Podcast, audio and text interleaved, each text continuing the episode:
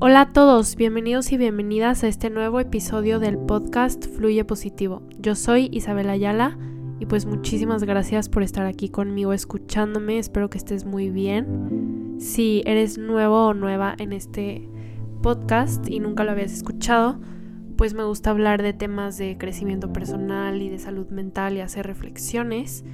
Entonces nada, pues en el episodio de hoy voy a hablar sobre tips de convivencia con los demás, o sea, tips para las relaciones personales y sociales en general, que me parece un tema súper útil porque es algo con lo que todos vivimos, o sea, las relaciones son necesarias para ser feliz, por más que el mundo te diga que estando solo tú puedes ser feliz, o sea, una cosa es ser independiente y autónomo y otra cosa es creer que literal no necesitas a nadie para ser feliz. Pero pues nos necesitamos los unos a los otros y amar y ser amado es lo que más produce felicidad. Entonces, ¿qué hacemos para que la convivencia con los demás sea la mejor posible? Pues aquí te van unos tips, son reflexiones mías propias a las que yo he llegado, o sea, conclusiones a las que yo he llegado, porque nada, pues, o sea, me ha tocado convivir con muchísimos distintos tipos de personas por las circunstancias que he vivido en mi vida y tal, entonces, pues espero que te funcionen y nada, vamos a empezar. Bueno, entonces, el primer tip que te tengo, ni siquiera es mío, es una obra de misericordia y es sufrir con paciencia los defectos de los demás. Y nada, pues tú puedes estar pensando, pues sí, pero ¿cómo hago eso, no? Y aparte que es una frase que si ya la habías escuchado, pues igual te suena muy obvia y nada, la, pues la pasas de largo, ¿no? Pero en realidad cuando te pones a reflexionar sobre esto, es algo un poco más complejo de lo que parece a simple vista, porque la paciencia es una virtud que no es como que una vez que la, bueno, como cualquier virtud, o sea, no es como que una vez que la adquieres ya, o estás de por vida determinado para actuar de esa manera. O sea, las virtudes se adquieren en la medida en que las practicamos. Entonces, hoy puede ser virtuoso, pero el día de mañana no, porque el día de mañana puede ser virtuoso solo en la medida en que tú actúas en base a esa virtud. Entonces, nada, o sea, la paciencia, sobre todo, es de esas virtudes que yo pienso que no necesariamente se hace más fácil adquirirla mientras más la practicas, por lo menos no para mí, en mi propia experiencia de vida, cada vez que tengo que tener paciencia para algo, pues me sigue costando, o sea, y, percibo que me cuesta casi igual que la primera vez que dije, pues nada, aquí no puedo hacer nada más que ser paciente. ¿Y qué es la paciencia? Pues tengo una tía que me dice, siempre me ha dicho, la paciencia es la ciencia de la paz. Entonces, la ciencia de la paz, ok, es saber estar en paz en situaciones que son pues complicadas o situaciones que no te gustan o situaciones en las que no quisieras estar. ¿Y cómo tienes paz? Pues la verdad es que la actitud y tu forma de decidir pensar sobre las cosas influye muchísimo sobre o sea, sobre ese sentimiento que tienes. Entonces, pienso que parte de practicar la paciencia es saber interpretar las cosas de una manera diferente. ¿Y cómo lo haces? Pues por medio de tus pensamientos. Tú puedes decidir qué pensar, qué lado verle a las cosas. Entonces, cuando estamos hablando de los defectos de los demás y de sufrirlos con paciencia, pues es como desapegarse, por lo menos así esto es lo que yo hago, es desapegarse de como esa idea de que no deben de ser así. Y entonces aceptar cómo son en este preciso momento y decir, ¿sabes qué? O sea, los demás también tienen cosas que no les gustan de mí y ellos pues lo aceptan y me quieren así. Entonces yo voy a hacer lo mismo con los demás. Y es que es totalmente necesario para poder tener relaciones profundas y auténticas. O sea, no estés esperando a que llegue una persona o un amigo o una amiga que te parezca ideal o perfecto, porque siempre va a haber algo, aunque sea mínimo, que no te guste de la otra persona.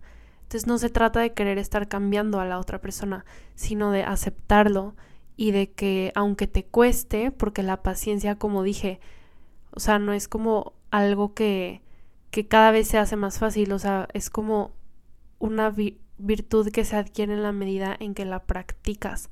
Y nada, pues, o sea, es, es eso, es eso con los demás. O sea, piénsalo en tus relaciones. Cuando haya algo que te cueste de alguien, pues aprender a sufrirlo, o sea, aprender a como aguantar ese sufrimiento sin, o sea, sin querer correr a, a, a esa incomodidad luego, luego, sin querer cambiarla, sino saber aceptar que, que va a haber cosas que te van a resultar incómodas, pero sin como darle demasiadas, demasiadas vueltas a esas cosas que te incomodan de los demás, ¿ok?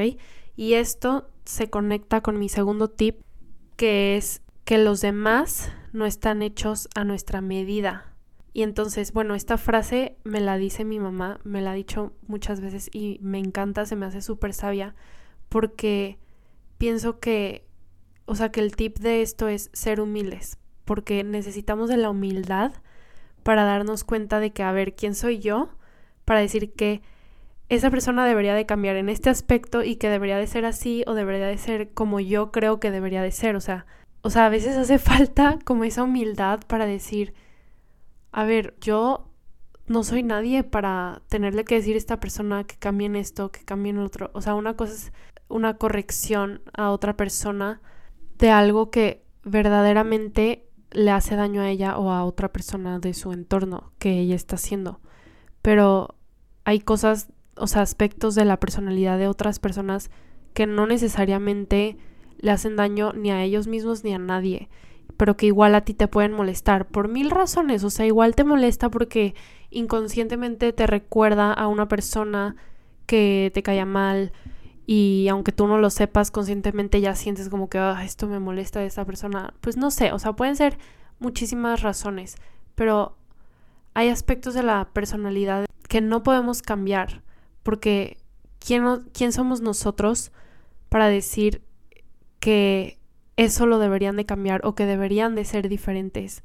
Tú no sabes cómo creció la otra persona, tú no sabes las costumbres con las que creció, las creencias que tuvo que adoptar para sobrevivir en esta vida, o sea, sobrevivir me refiero pues más en el plano social o cultural porque pues obviamente ya no tenemos que sobrevivir físicamente como nuestros antepasados, pero bueno, o sea, el punto es que eso, tener esa humildad para saber decir, a ver, esta persona no nació para estar hecha a mi medida, esta persona es única en sí misma y tiene su propia vida y yo no soy quien para decirle que tiene que cambiar en esto o en lo otro o enojarme por aspectos de ella que pues que simplemente la hacen ella y no tiene nada de malo, por más que igual a ti te moleste, ¿ok?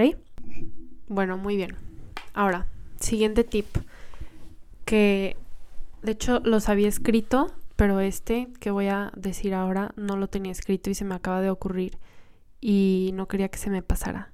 Entonces, bueno, ni siquiera le voy a llamar tip. Yo no sé por qué dije tips. Le voy a llamar reflexiones a todas las cosas que estoy diciendo. Entonces, esta reflexión va de algo que he estado pensando últimamente y es que las personas van a revelar su intimidad en la medida en que generen confianza en ti. Y para generar esa confianza tienes que dejar que se abran cuando se sientan cómodos, cuando ellos quieran, cuando ellos lo decidan y intentar como empujar el proceso o hacerlo más rápido solamente es agresivo contra la persona, no va a generar más confianza, sino que puede hacer el efecto contrario y puede hacer que la persona se cierre contigo, ¿ok? Entonces, pues a veces puede ser difícil explicar, pero yo me lo imagino así, o sea, piensa que el mundo interior, la intimidad de alguien, o sea, tiene muchísimo valor, ¿ok? O sea, la, la, intimidad de una persona es extremadamente valiosa porque ahí es donde se encuentra el núcleo de ella misma, o sea, de la persona, o sea, es ahí donde se encuentra lo más profundo de la persona y como cada persona vale tanto y como cada persona es única, pues también su intimidad es única, su mundo interior, sus pensamientos, sus percepciones, sus deseos, sus sueños, sus miedos, todo, ¿no? Entonces, como eso es tan valioso, todos queremos conocer la intimidad de otras personas, sobre todo las personas que quieres, que te interesan. Lo que puede pasar es que por el interés de conocer más a la persona, al hacerlo de una forma intensa y no adecuada, puedes llegar a hacerle daño a esa persona porque estás haciendo algo agresivo. Y algo agresivo, pues obviamente nunca, o sea, nunca le va a hacer bien. Y también para esto, pues necesitas ser capaz de comprender que la persona tiene un valor independientemente de si te sirve a ti o no, aunque sea si te, o sea, aunque sea para tu conocimiento de esa persona. Y entonces tal vez ahora te estarás preguntando, ok, pero ¿a qué te refieres con agresivo? Pues querer conocer la intimidad de otra persona de manera agresiva eh, se traduce en hacerlo a la fuerza sin que sea el deseo de la otra persona, sin que esa persona libremente te la quiera compartir. Entonces, eh, nada, o sea, imagínate para ilustrar esto un poco y, y explicarme mejor. A ver, no, es que algo que tú no viste es que acabo de ponerle pausa al podcast y llevo cinco minutos intentando pensar en una analogía o algo que pueda ilustrar mi idea, pero de verdad que no se me ocurre nada. Entonces, solamente voy a decir esto. Imagínate que algo, imagínate, imagínate algo que tiene algo muy valioso por dentro, pero que eso que está por dentro, que tú quieres ver, si tú rompes lo que está afuera, entonces eso que es súper valioso por dentro como que se va a distorsionar o se va a arruinar, o sea, no se va a presentar de la mejor manera. Entonces, no puedes romper eso de afuera para verlo de adentro. Necesitas que lo de adentro se abra solo para poderlo conocer. Entonces es así igual con las personas y con su intimidad y con su mundo interior y darles a la persona ese margen de libertad de que se abran a ti en la medida en que quieran y en la medida en que puedan y tú solamente esperar de ti mismo, no de los demás. Y esta es mi otra reflexión y mi otro, este sí es un tip, es que no puedes esperar nada de nadie porque tú no puedes controlar a los demás, solo puedes tener expectativas de ti. Y no estoy hablando de expectativas normales, por ejemplo, la expectativa normal en una amistad de que la otra persona te va a tratar bien o cosas básicas de respeto. O sea, estoy hablando de expectativas concretas, de acciones de la otra persona. Y esto a mí me ha servido muchísimo, sobre todo porque pues a mí me toca vivir con roomies y con pues gente que no es mi familia porque ahora como voy en la universidad y no vivo con mi familia, me di cuenta en el momento en el que dejé de ponerles expectativas a los demás y empecé a decir, ¿sabes qué? Lo único que puedo hacer es controlar lo que yo hago. Y entonces, de la mano de la idea pasada de, de que los demás se van a abrir cuando puedan y cuando quieran contigo, no esperes nada de ellos en concreto, solamente espera de ti, espera de ti amar a las demás personas, espera de ti interesarte por las demás personas, sonreír, estar ahí, ser tú mismo, ser auténtico, o sea, espera cosas de ti y los demás te darán lo que te puedan dar. Pero eso, o sea, solamente ve con la idea y la actitud de yo voy a amar y yo voy a dar de mí y no sé qué me van a dar los demás, si se quieren abrir o no se quieren abrir, pero eso ya no está bajo mi control. Y también hablando de esto, quiero decir que si tú eres una persona que te cuesta trabajo relacionarte con nuevas personas, o eres una persona súper sensible y todo lo que hacen los demás lo sobrepiensas muchísimo y siempre crees que están enojados contigo o, algo así te pasa, que sé que le pasa a muchos porque he hablado con mucha gente de esto. Y nada, o sea, ahora que vivo en otro país, la gente de aquí culturalmente es como pues mucho más directa que en mi país de origen en México. Entonces he tenido que aprender esto por las malas, por así decirlo. Y es que de verdad, de verdad, de verdad, casi todo lo que las personas dicen y hacen es un reflejo de ellos mismos y no de ti. Por más que, que te estén hablando a ti o se estén dirigiendo a ti. ¿Ok?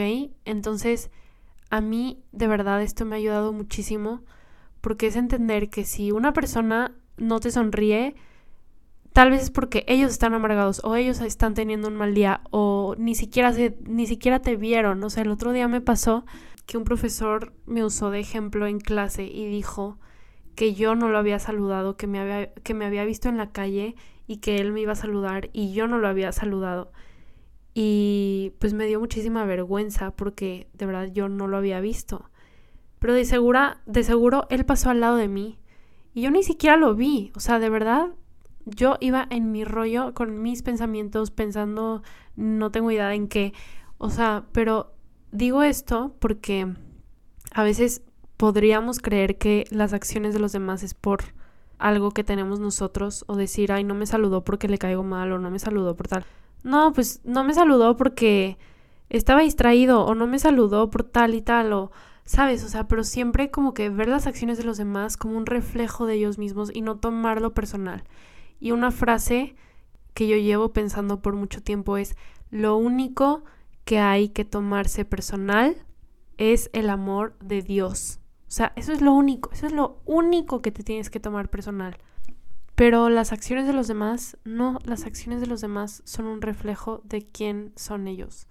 Entonces, nada, solo tómate personal el amor de Dios. Grábate esta frase, a mí me encanta porque es muy real, o sea, o sea, la acción más intencionada que alguien pudo haber tenido fue Dios amándote, porque te conoce más de lo que tú te conoces y te ve mucho más de lo que tú llegas a verte a ti mismo en tu interior.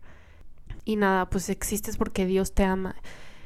Bueno, esto ya se convirtió en hablar de Dios en vez de hablar de estos tips, pero nada, o sea, acuérdate de esta frase porque te ayuda mucho como, bueno, por lo menos a mí me ayuda mucho tener estas ideas súper claras y cuando me está pasando algo, o sea, no sé, tengo alguna experiencia que me hizo sentir mal, me acuerdo como de mis frases o de mis cosas que ya había reflexionado y luego luego me cambia mi forma de sentirme. Em, de hecho, en mi página de Fluye Positivo en Instagram tengo en la biografía, dice, cambia tus sentimientos con tus pensamientos. Y esto es algo súper real, o sea, acuérdate de mí cuando estés pasando por algo así de de pensar diferente, decir, bueno, tal vez eh, esa persona no lo hizo con mala intención, simplemente es un reflejo de ellos mismos, estaban cansados, estaban tal, tenían un mal día. Y también en las cosas buenas, ¿eh? Porque, porque pienso que tal vez he hablado como de los aspectos más negativos de las relaciones y de cómo lidiar con ellos, pero también en lo bueno. O sea, cuando una persona hace algo lindo por ti, habla de ti en la medida de que pues esa persona te quiere, pero habla mucho de esa persona y te habla de, de su interior, de lo que lleva en su interior, lleva amor en su interior, lleva cariño, lleva, em, bueno, depende de, lo que haga, tal vez lleva, es una persona creativa porque pensó en un regalo por ti, no sé. Pero, pero bueno, creo que también estaba bonito pensarlo en ese aspecto como más positivo. Y bueno, el siguiente tip es dejar que no todo se haga como yo quiero, o sea, tener flexibilidad. Esta siento que es la que más nos suele costar, porque siempre creemos que como hacemos las cosas es la mejor manera, tal vez porque crecimos haciéndolas así, igual en tu casa siempre se hicieron así y entonces sales al mundo real y cada quien piensa igual, entonces dices, ok, pues ¿qué hacemos? Pues flexibilidad. O sea, a veces te va a tocar a ti ceder a veces a la otra persona, pero ceder no es de tontos, es para pues para que haya paz, o sea, obviamente va a haber ocasiones en las que tú tengas tus no negociables, cosas con las que tú no puedas ceder, porque si cedes significa que te están pisoteando y eso no va a funcionar porque te vas a resentir y a largo plazo va a salir peor la cosa. Pero hay veces que hay que saber renunciar a tu propio gusto en la medida en que no te afecta a un nivel así súper grande y eres capaz de pues desapegarte de algunas cosas simplemente porque haya paz y pues por darle gusto al otro, que al final pues tú te terminas sintiendo bien cuando la otra persona está, está contenta. Que no estoy hablando de ser people pleaser porque ese es todo un tema y no, o sea, no va por ahí la cosa, ¿ok? Pero no podemos pretender tener una convivencia sana con una persona si nunca quieres ceder o dejar que las cosas se hagan también a veces como la otra persona quiere que se hagan. Muy bien, siguiente. Este yo creo que es mi tip, sí, es mi tip favorito. Bueno, no sé, todos me gustan, pero este me encanta y es hacer un esfuerzo consciente de enfocarme en los aspectos positivos de la personalidad del otro para que esto se vuelva un hábito mental. Siento que hablamos muchísimo en la cultura, en la sociedad, de hábitos conductuales como el hábito de hacer ejercicio o el hábito de comer sano o el hábito de meditar o, el hábito de tender tu cama, pero no se habla de hábitos mentales. Y la cosa es que funciona también igual que un hábito conductual, ¿sabes? O sea, todo está en el cerebro, hablando desde la perspectiva psicológica, ¿ok? Pero imagínate que tus neuronas tienen caminitos, ¿ok? Y entonces, si esos caminitos los recorres constantemente, es como que tu cerebro cada vez le va a ser más fácil irse por ese camino.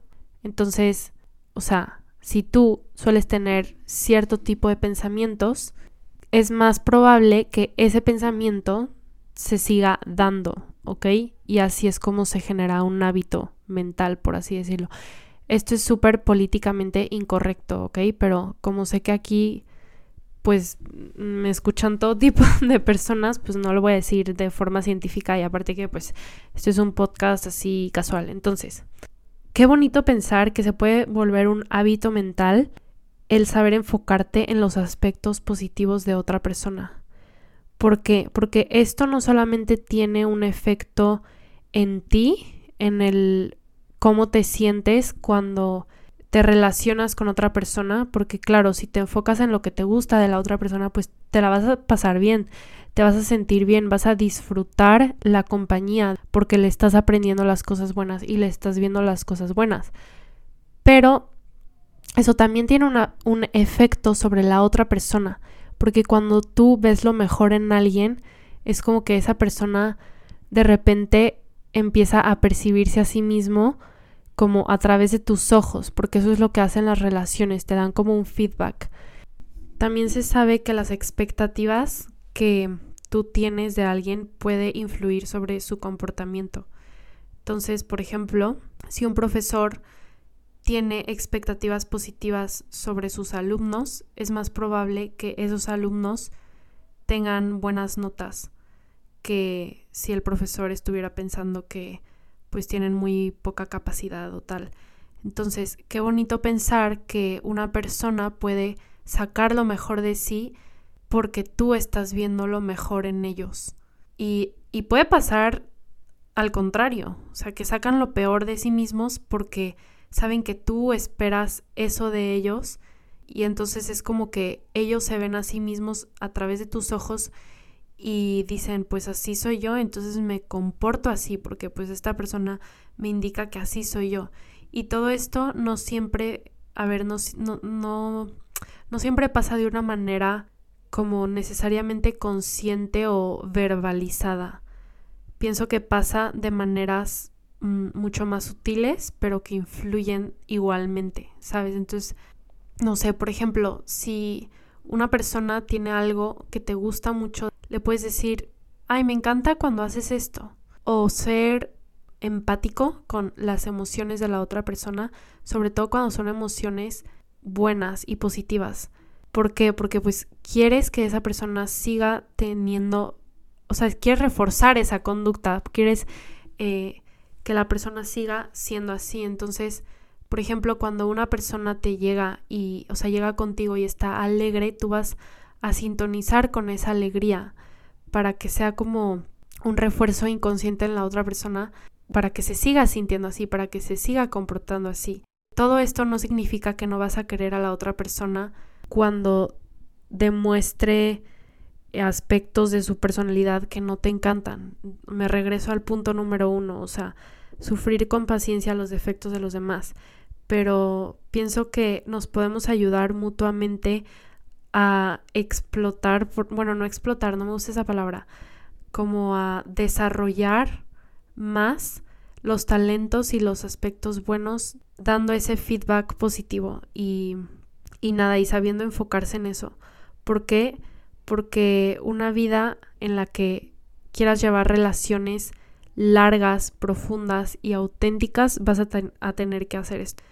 Y es igual en la vida en general, o sea, no solamente en las relaciones, pero en la vida.